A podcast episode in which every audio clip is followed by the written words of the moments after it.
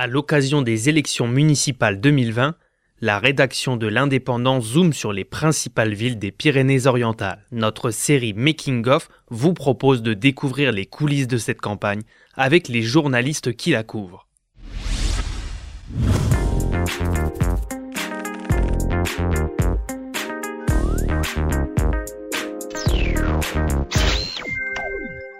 Quelle est la situation pour la ville de Canet-en-Roussillon? Corinne Saboureau nous explique.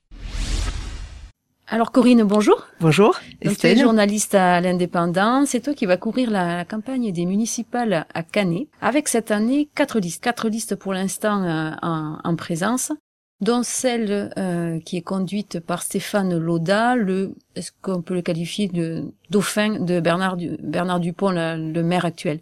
Ah oui, Stéphane Lauda est carrément le dauphin de Canet. C'est euh, ça, sans mauvais jeu de mots. Oui, Bernard Dupont euh, qui a déclaré, qui a annoncé se retirer il y a environ deux mois, euh, en fin d'année.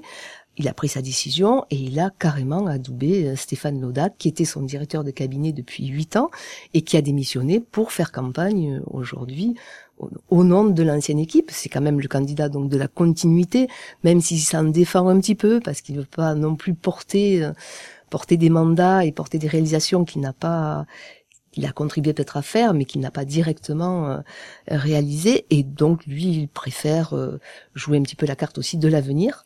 Et pour en rester sur, sur Stéphane Loda, il y a des réalisations de Bernard Dupont qui ne, avec lesquelles il n'est pas finalement pas trop d'accord, enfin, qu'il ne souhaite pas trop mettre en avant? En tout cas, il les assume clairement euh, sur euh, et en public. Il est euh, il est un défenseur de toutes les actions et réalisations de, de Bernard Dupont, même si en off, quand on parle de l'office de tourisme qui est placé à l'entrée du village.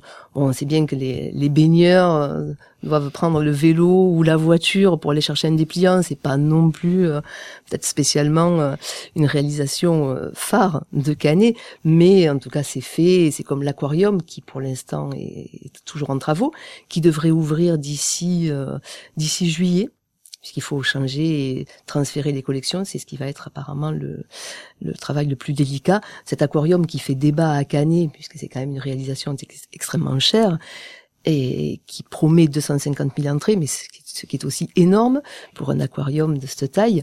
Donc euh, c'est une réalisation un petit peu décriée, mais euh, Stéphane Noda euh, l'assume. Il assume, mais il en fait pas plus publicité que, que ça. En fait. Non, si on lui parle pas de l'aquarium, c'est pas lui qui va en parler en priorité et en premier. Il l'a pas mis en tête de programme. Et donc face à lui, il a, il a trois listes pour l'instant peut-être que ça peut ça peut encore évoluer puisqu'on a eu jusqu'au 17 février pour euh, se pour se déclarer les, uns et les autres. Euh, trois listes dont euh, deux euh, de droite. Est-ce que tu peux nous dresser un petit état des lieux rapide?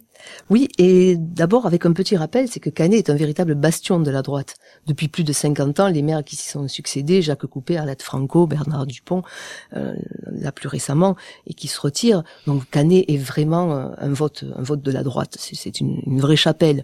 Donc euh, il n'y a pas de risque majeur pour que Canet euh, ne reste pas à la droite. Mais, euh, mais ce qui permet aussi d'aiguiser les ambitions, puisqu'aujourd'hui c'est une ville à prendre. Et, et la droite, la droite, il va, il va à fond, toute voile dehors. Donc aujourd'hui, on a ces trois listes, celle de Stéphane Lauda, qui aura directement face à lui un engagé politique de longue date, puisque c'est Jean-Marie Palma, qui a 65 ans. On l'a connu directeur de, cabinet du maire du Barcarès, Alain Ferrand. On l'a connu conseiller ministériel de Philippe Douste-Blazy. c'est un, baroudeur, euh, Jean-Marie Palma. On l'attendait peut-être pas sur Canet spécialement, mais euh, mais bon, c'est là c'est là qu'il se présente. Et lui, il se présente en affichant des soutiens qu'il euh, qu'il considère comme complètement gagnants. Il affiche le député Louis Alliot, Rassemblement National, il affiche euh, Nicolas Dupont-Aignan, le président de Debout la France, et il espère la confirmation pour ce vendredi de la Saint-Valentin, il espère là faire mariage et avoir le soutien de Robert Ménard, le maire de Béziers. Euh, S'il a déjà Alliot et Dupont-Aignan, il y a des chances que Ménard euh, soit d'accord avec euh, soit d'accord avec lui aussi. Voilà, bon Ménard, il vient aussi soutenir Alliot à Perpignan, il va peut-être pas s'éparpiller, mais bon Perpignan, Canet, c'est la seconde ville du département, ça, ça, peut valoir le coup. Ça peut valoir le coup, oui, on peut on peut arriver à ce genre de ce genre de compromis et je pense que Jean-Marie Palma aura aura ce soutien. Il pourrait de fait être le candidat, l'adversaire le plus le plus frontal de, Stéphane Loda, parce qu'il y a un troisième homme de la droite qui lui est complètement inconnu. Il s'appelle Sébastien Régnier.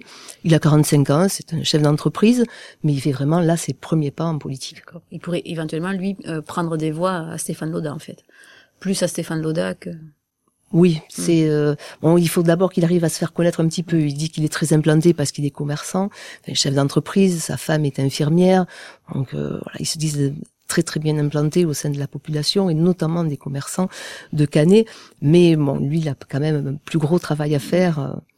Et le Rassemblement national, là, c'est déjà est déjà bien bien voté à Canet sur les derniers derniers scrutins. À Canet, le, le leader des, du vote de Canet, c'est quand même le c'est la participation, parce que c'est euh, sur l'ensemble des scrutins, il y a une participation qui est nettement plus élevée que, la moyenne nationale. Donc ça, c'est quand même euh, la tête. La tête revient à la participation. Ensuite, on a les républicains, ou en tout cas le, les listes conduites par euh, par la droite, et les listes du Rassemblement national, qui était bleu marine en 2014 et qui était euh, Front national sur les les autres scrutins, arrivent arrivent en deuxième position. Donc c'est c'est un vote. Il y a un vote acquis un vote Rassemblement national qui est acquis.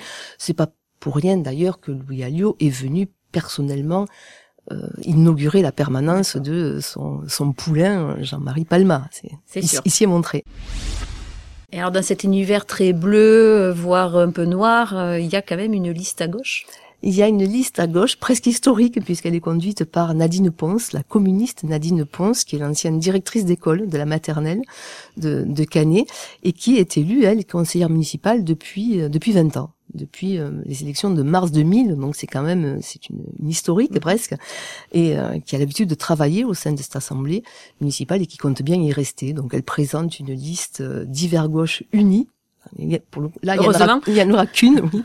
Et euh, voilà, et a priori, bon, elle est, euh, elle, elle compte vraiment maintenir ses, ses, sièges et espère en gagner peut-être un ou deux de plus, mais elle n'a pas l'ambition de remporter la mairie.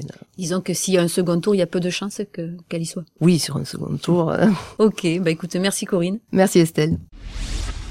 C'était Making of le podcast produit par l'Indépendant qui décrypte la campagne des municipales 2020 dans les Pyrénées-Orientales.